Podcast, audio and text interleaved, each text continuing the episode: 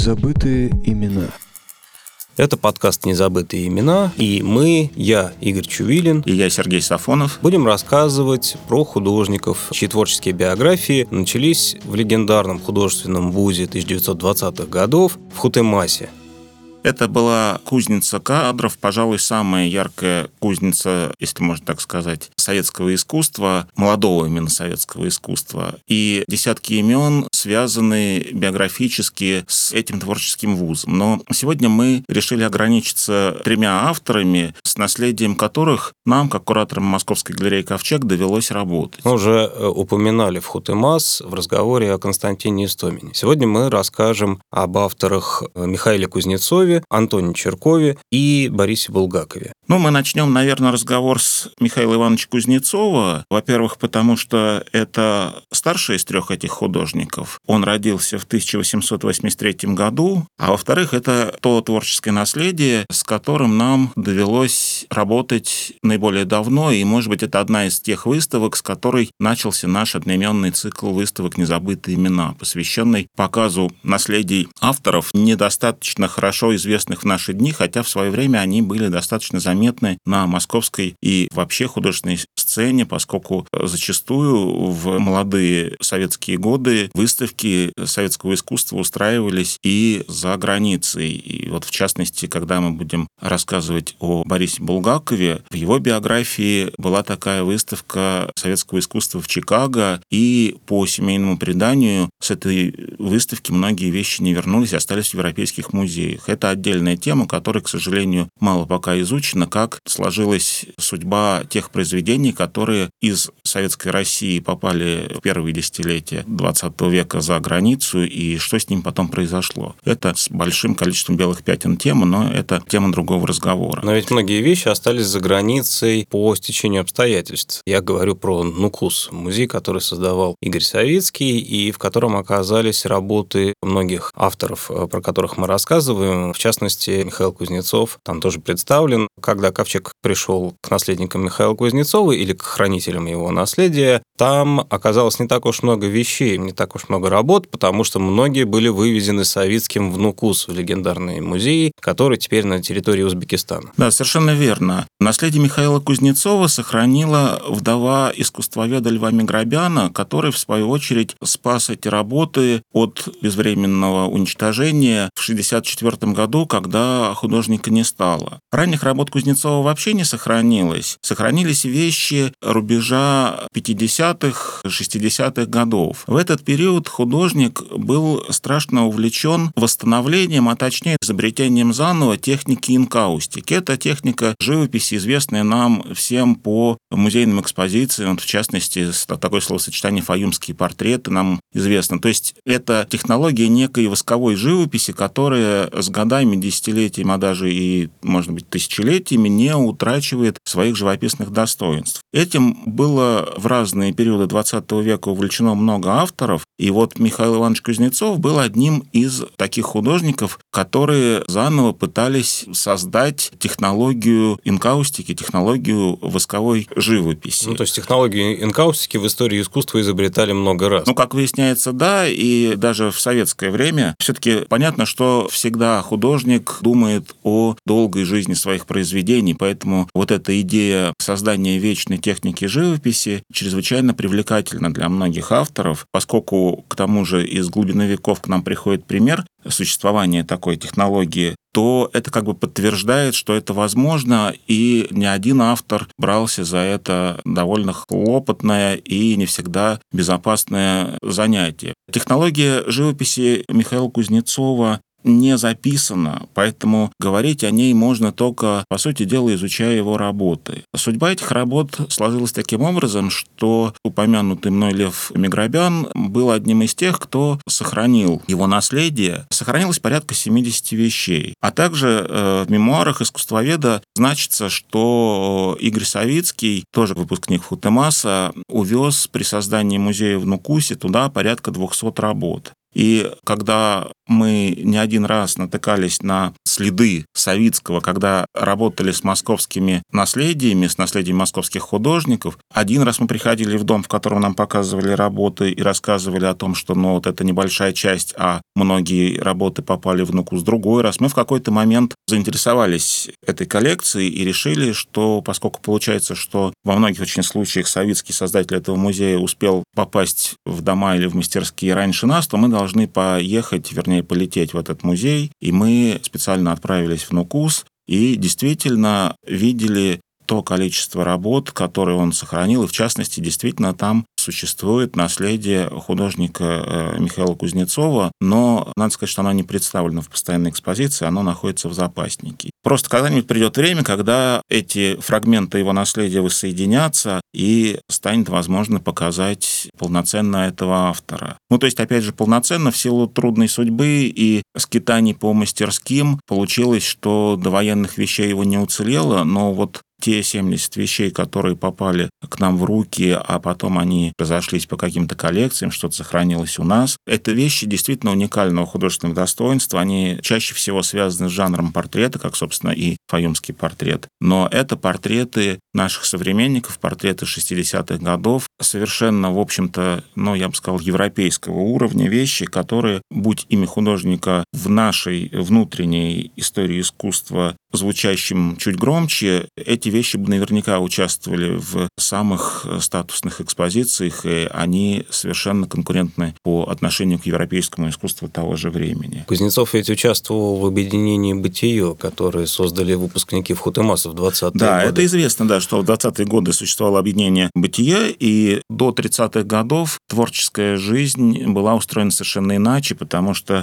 только в 1938 году Кузнецов вступил в Союз художников. К этому времени существование объединений уже было невозможно. И, по сути дела, централизация произошла в художественной жизни, и художники самых разных творческих направлений были слиты, что называется, добровольно-принудительно в единый творческий союз. Еще один художник, про которого мы хотели сегодня вспомнить, это Борис Петрович Булгаков. Он родился уже в 1893 году, родился он в Киеве. Отец его был штурманом каботажного плавания, то бишь грузовых перевозок. В семье было еще две сестры, то есть такая, в общем, благополучная, патриархально организованная семья. В 1902 году он пошел учиться в гимназию, в 13 ее окончил. И после этого следующий этап – это учеба в Киевском университете, развития. Сначала он начал свое образование, как и Михаил Фанасьевич Булгаков, на медицинском факультете. Тут я не случайно их сопоставляю, поскольку в семье существует предание о их э, дальнем родстве, но документально мы не нашли этому подтверждений, поскольку уже, в общем, осталось очень мало людей, которые могли попытаться бы даже что-то вспомнить, а в некоторых случаях документов никаких не существует. Так или иначе, будем считать его как минимум однофамильцем. И потом, когда он перевелся на историко-филологический факультет, странным образом это совпало с его интересом к рисованию вдруг возникшим. И препятствием для такой полномерной учебы, так и занятий искусством стало то, что в августе 16 года, в возрасте 22 лет, он ушел добровольцем на фронт. Он был участником сражений, чрезвычайно проявил себя храбрым воином, за что был удостоен нескольких орденов, получил личное дворянство и даже два Георгиевских креста которые были исключительной наградой для участников тех событий. Ну, надо отметить, что он был офицером э, в той армии. Это немаловажно, потому что потом сыграет свою роль в его судьбе. Ну, собственно, да. Он тоже из числа художников, в биографии которых присутствует Футемас Футеин. Он поступил на графические курсы вторых московских свободных художественных мастерских, впоследствии переименованных во Футемас э, в 21 году. И, кстати говоря, был был однокурсником таких звезд и изобразительного, и, в принципе, искусства, как, например, Александр Дейнека или Сергей Образцов, создатель известного театра кукол. А рисование Булгакова в то время было вполне в русле ОСТа, общества станковистов, в которое, собственно, и входили Дейнека. Да, если прочие. наши слушатели да, представляют себе творчество Александра Дейнеки, то Булгаков, в общем-то, по пластике, по структуре изображений, по ясности изображения в каком смысле приближен к художник э, Дейнеки. Это ясность и некоторая такая лихость, которая есть только в 20-х годах вот в этой графике. И Булгаков не уступал своим однокурсникам. Прекрасные образцы графики сохранились, правда, очень немного а, с тех пор. Это в основном рисунки и работы, выполненные в печатной технике, во форте, литографии. Ну, тут вообще надо сказать, что 20-е годы удивительным образом не перепутаешь ни с каким другим периодом отечественного искусства. Бывают все-таки такие более изобразительно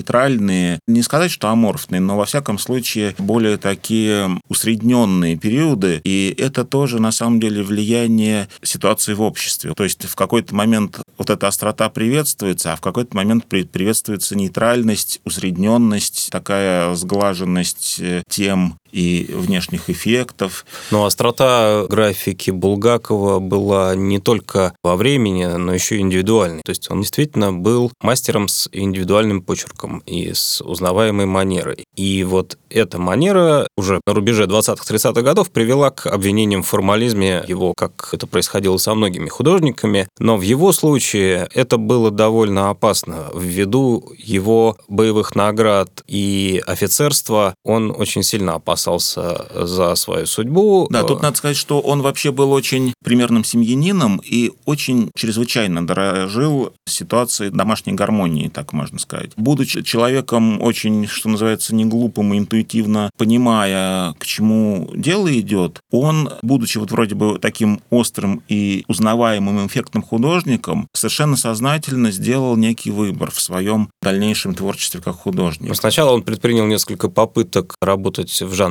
социализма всепобеждающего, но никакого творческого подъема у него это не вызвало, и он это дело бросил и выбрал для себя удивительную стезю. По сути дела, это отказ от авторства, то, что он проделал со своей творческой биографией. Он стал рисовать энциклопедические иллюстрации, то есть э, иллюстрации для энциклопедий. Это такие вот анонимные рисунки, которые воспроизводились во многих книгах. Например, в 1953 году вышла такая первая книга о растениях, это было ее переиздание уже, с рисунками в том числе Булгакова. Вот, собственно, такое анонимное рисование, да, это же ведь стезя для художника, который уже производил некий уникальный художественный продукт и выступал на выставках. Это большая жертва. Человек, по сути дела, соглашается на то, что его фамилия будет мелким шрифтом в перечне художников, которые оформляли эту книгу. Ну, тут про Булгакова еще можно сказать такую вещь, отчасти в его оправдание, хотя, в общем-то, он этого и не требует, что он был заядлым рыбаком, и поэтому совершенно не мучился, когда занимался иллюстрированием книг, связанных с рыбалкой. С рыбалкой, с видами рыб, с градациями чешуи, там, плавников и так далее. Он это все прекрасно очень понимал. Он действительно проиллюстрировал значительное количество книг, и, в общем-то, книги эти по-своему хороши и добросовестные, но просто жалко... Хороши, может быть, даже не книги, а сами иллюстрации. Это действительно мастерские, очень точные рисунки, в основном тушью, очень тонкой линии. Это все что угодно, да, там от коробка спичек, изображенного Булгаковым, до... Клубни картофеля. Многочисленных совершенно плодов, фруктов, э, ягод, листьев, чего угодно. Это такая, по сути, внутренняя миграция художника. Одна из его выставок так и называлась «Иммиграция художника», потому что она была посвящена вот такому уходу художника из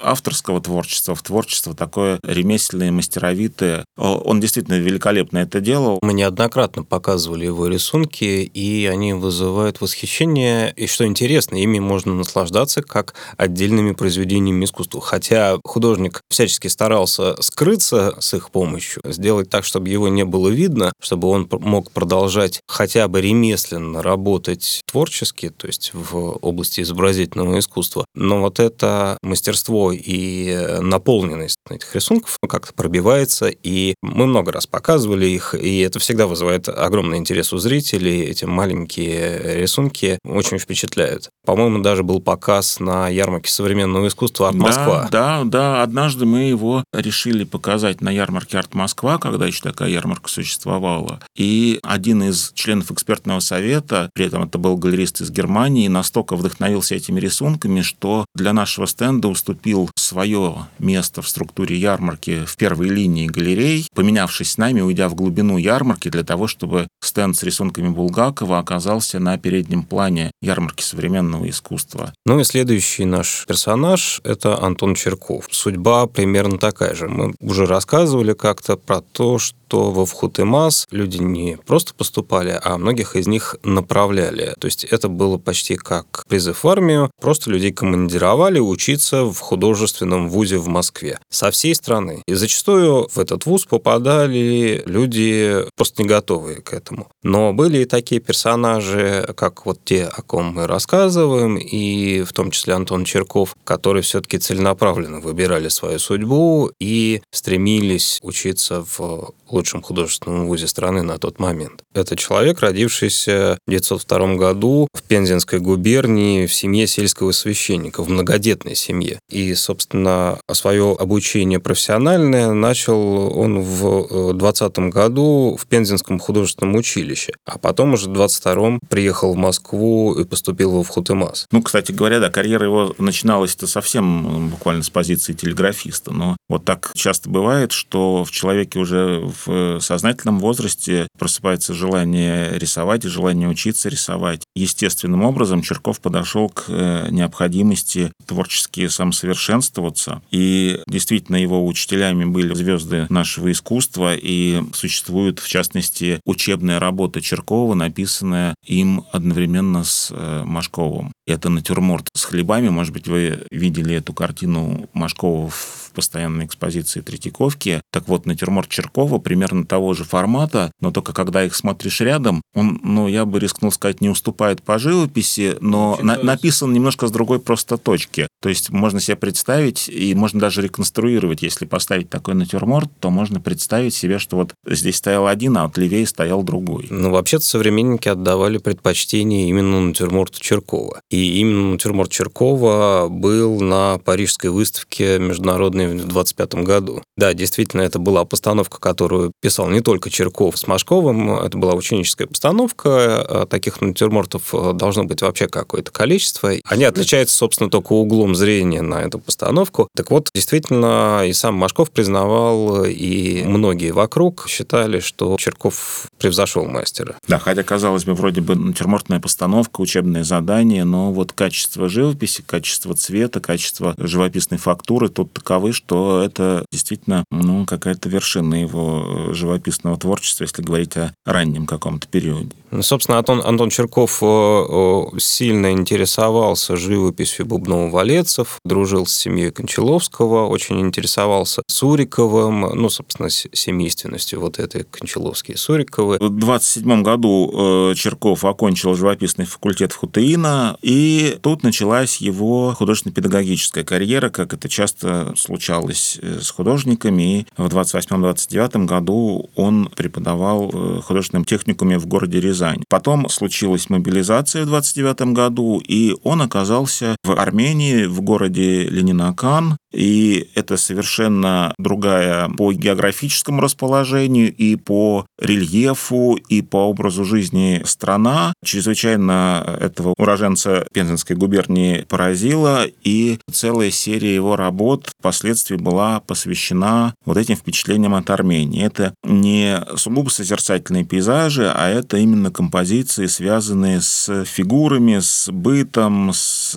какими-то жанровыми сценами. И качество живописи все тоже, так сказать, э, основанное на выучке у художников бубнового валета на немножко форсированном цвете, на колорите таком. И, с другой стороны, вот это освещение совершенно другое, и вот эти вот типажи совершенно другие. Армянская его вот эта эпопея была недолгой, и уже к 30 году он оказался в Москве и продолжил педагогическую карьеру в художественном училище памяти 905 года. Он там доработал, кстати говоря, до 46 года. Надо сказать, что еще в 27 году, э, после окончания Вхутемаса, Черков задумал написать большую картину. Буквально вот э, размером там 2 на 3 метра. Она должна была называться 1917 год. И изображала она при этом невозможную, казалось бы, сцену разгрома винокуренного завода в Пензе. Э, да, собственно, это была в некотором смысле документальная такая картина, поскольку э, это его личные впечатления, это та ситуация, которую он видел во время взятия Пензы Красной Армией в зиму 1917 года. Но изображая вот эту ситуацию, он не нашел ничего лучше, как, завершив картину в 1932 году, назвать ее коротко и лаконично 1917. И мало того, картина довольно форматная, к ней было сделано довольно много этюдов, эскизов, подготовительных работ. Это многофигурная композиция вот этой беспредельной ситуации, вот этого разрушения, этого такого бессмысленного русского бунта. И выставком, собиравший работы на выставку, на которую Черков предложил эту большую вещь, в ужасе, видя, что вещь обладает какими-то художественными качествами, придумал, как ее, как им казалось, защитить. Ее переименовали вместо взятия винокуренного завода Красной Армии, ее переименовали в разгром винокуренного завода в Пензе при Временном правительстве. Ну, конечно, работа экспонировалась в 1937 году на выставке в ДК «Серп и молот». То есть это был юбилейный год, 20-летие революции. Конечно, как еще могли назвать работу в это время? Он все время не в попад с властью выступал, потому что в 1931 году, например, он совершил поездку в Мурманскую область. То есть это была творческая командировка на север, как раз в те места, где строился Беломорско-Балтийский канал силами, естественно, ЗК. И что же молодой художник привез из поездки как результат этой творческой командировки? А результатом стала большая, совершенно неожиданная картина с названием «Северная Венера». Это буквально обнаженная женщина на фоне такого прибрежного пейзажа. Вот это было совершенно невероятно, и вообще-то его даже пытались обязать вернуть деньги за командировку после этой «Северной Северной Венеры. Он, например, сделал работу с названием «Вокзал», где на заднем плане была такая маленькая фигурка усатого человека с трубкой, совершенно узнаваемого. Изображение вождя в совершенно непонятной композиции, где присутствует какой-то монах, где, ну, просто вокзальная ситуация. Социальный срез, так сказать. Э, да, вот на самом деле мы ведь не знаем, что на самом деле было в голове у Антона Черкова, но двигался он таким, ну, совершенно невероятным невероятным путем в это время и просто ходил по краю. Ну, в общем, это тот случай, когда, э, в отличие от многих его современников, все-таки ну, он не сделал этого последнего шага, и власть и государство не сделало какого-то встречного радикального шага. С какого-то момента Черков все больше уделял внимание такой духовной составляющей. Живописи, собственно, был человек воцерковленный, и многие его работы к рубежу 30-х, 40-х годов годов, начала войны, они уже носили совершенно такой откровенно религиозный характер. Ну, собственно, он, он и закончил свои дни, э, расписав купол подмосковной церкви. Он умер от сердечного приступа, закончив большую монументальную работу, связанную с церковным интерьером. Незабытые имена – это только три биографии, но о выпускниках Футемаса можно рассказывать много, и мы будем это делать и в наших дальнейших встречах. Мы продолжим. С вами были Сергей Сафонов и Игорь Чувилин, кураторы Московской галереи «Ковчег».